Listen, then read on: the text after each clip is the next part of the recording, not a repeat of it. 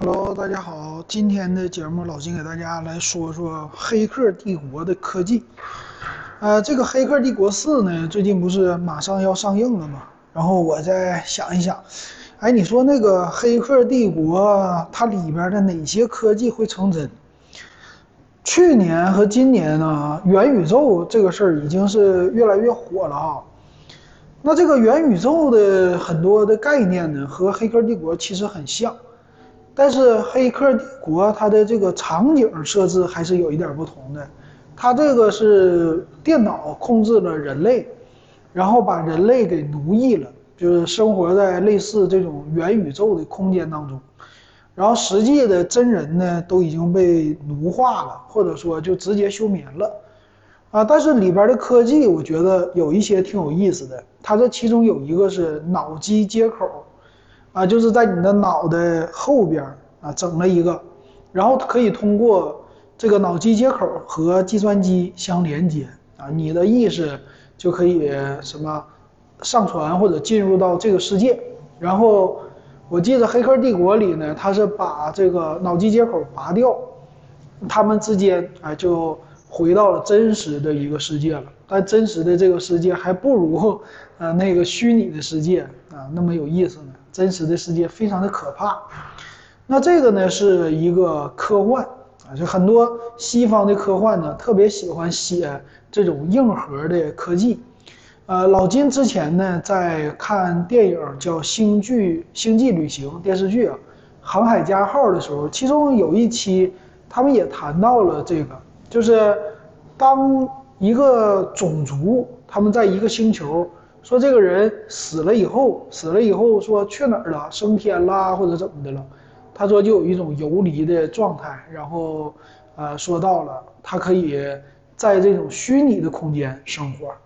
啊，这里边提到的有一个特别好玩，就是说，呃，你可能花钱进入到这种虚拟的设备当中，你就可以永生了，一辈子都在虚拟的这个世界当中生活了，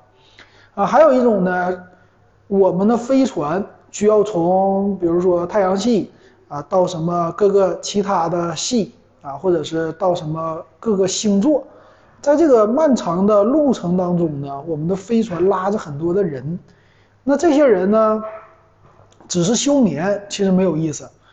他呢就研究了一种啊，这个类似元宇宙的，算是在这个飞船之内的一个虚拟生态系统，你可以呢通过休眠。和你的意识和你的大脑来连接，就计算机和你的大脑来连接，连接之后呢，你就可以生活在这个电脑的给你设置的虚拟世界，然后在这个虚拟世界里呢，你想要什么都有，然后在这个过程当中航行，就算是再久都没有事儿。啊，就是可以很长很长时间，然后你一一直在那儿去生活，然后你的身体呢。是休眠的状态，你的身体呢是，呃休息的状态，或者说不会影响你太多你身体的生命，但这个过程当中你还不会觉得特别的漫长，会觉得很有意思，啊，就这个人类想的，其实科幻作者在之前很多很多年，他们一直都在想怎么让人类就过上一个又快乐又愉悦的这种的生活，但是到了。呃，黑客帝国之后啊，黑客帝国弹出来的这个就有一点儿，说这个，呃，现实的世界是一个假的，然后现实的世界呢被某一个这个程序所控制，然后所修正，啊，他们要把这个世界这种统治给推翻，是吧？那这个事儿，我觉得他提出来的想法和概念，虽然说听起来比较的阴暗啊，但是也是有一种可能性的啊，很好玩儿。正好呢，其实老金最近在看《沙丘》，《沙丘》这本小说呢，我现在看的是《沙丘序曲》，也就是《沙丘》的前传。呃，这个提出来的概念还跟这个《沙丘》有那么一些的类似，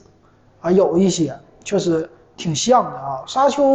它现在讲的呢，其实几大家族，几大家族之间的争斗，应该是三个家族，呃，然后有一点像三国这种状态。然后他的电影呢，现在上映的是《沙丘》的正传，但是也是非常的靠前的。但是这里边呢，他也提出了一个，就是呃，计算机把人类给奴役了。它这里呢叫一个巴特勒圣战。呃，如果你看了《沙丘》的原著，或者你看这个前传，啊，你能看到它这里边提到的这个事儿和我们现在的 AI 又非常的近似。我们知道现在的什么芯片呐、手机呀，AI 的功能特别强大。就拿现在的直播来说吧，这个女人可以变成男的，男的可以变成女的，乱七八糟的，啊，这个滤镜让啊好看的变得啊不对，让不好看的变得好看啊，这个滤镜也是特别的猛。所以呢，啊这个 AI 的算法是特别的强大。那么未来呢，我们可能汽车就是现在的五 G、六 G 啊，未来也是汽车有 AI 呀，或者是我们的其他方面都有 AI，甚至。现在在检查身体的时候，我们判断在医学判断的时候，AI 也会帮我们啊。就比如说这个人预测啊，他有肿瘤，那么这个什么基因测序还是什么的，用 AI 来分析，它的速度非常的快。但是呢，现在人类呢正在朝着就无人化去来做，比如说现在的快递分拣呐，枯燥的工作，未来的话呢，AI。这个机器人它会控制很多很多的产业或者很多的这种枯燥的工作，但是大家害怕的一个就是机器，它将来有思想，机器有了自己的思想，可以自我复制之后，它可以自我升级，那这一点人类就害怕了，为什么呢？那人类就没地方用了。你说机器哪儿都比我们强大，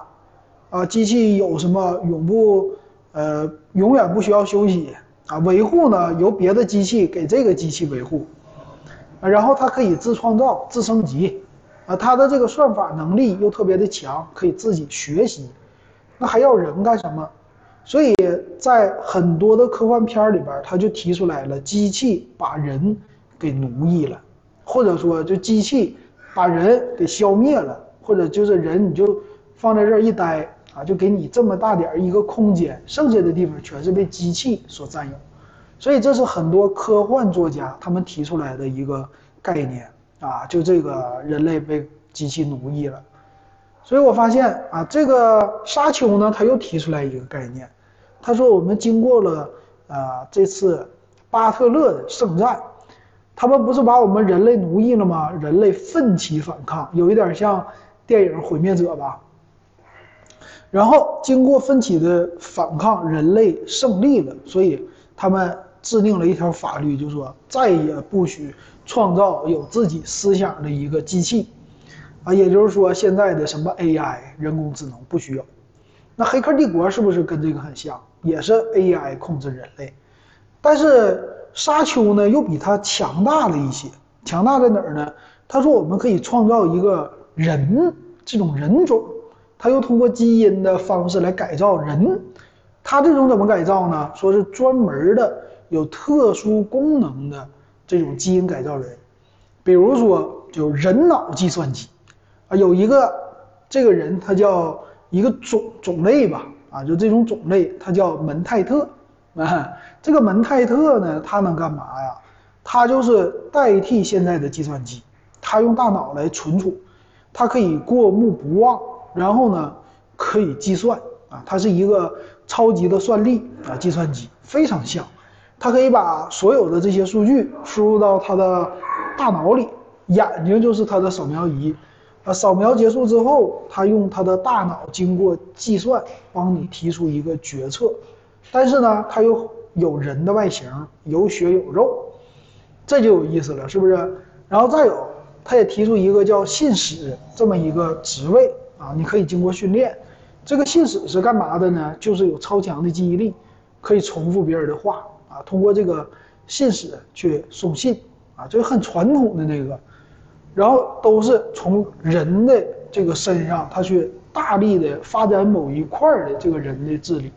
当然，他们还说有一个叫次人，次人呢就是次就是哪个次一次两次的次次人，就是比人。他稍微差一点，为什么呢？他的思维很单纯，啊，就是让他只是能接受命令，他不能干别的，就当一个苦劳力，啊，就他提出来的这个概念就很有意思了。所以他这里边有很多这种代替计算机的人类，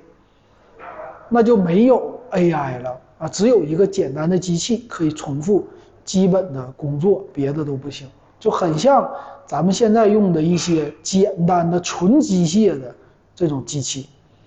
但是未来他们说就不要发展了啊，这 AI 太强了，我们就废了。所以这些这个科幻片儿，他们都是围绕着 AI。围绕着人工智能提出来的很多很多的想法，所以你在看《黑客帝国四》的时候，也可以往这儿去想一想，往这儿去看一看，去思考一下哈，人类的未来。行，今天呢，老金就给大家说到这儿，感谢大家的收听。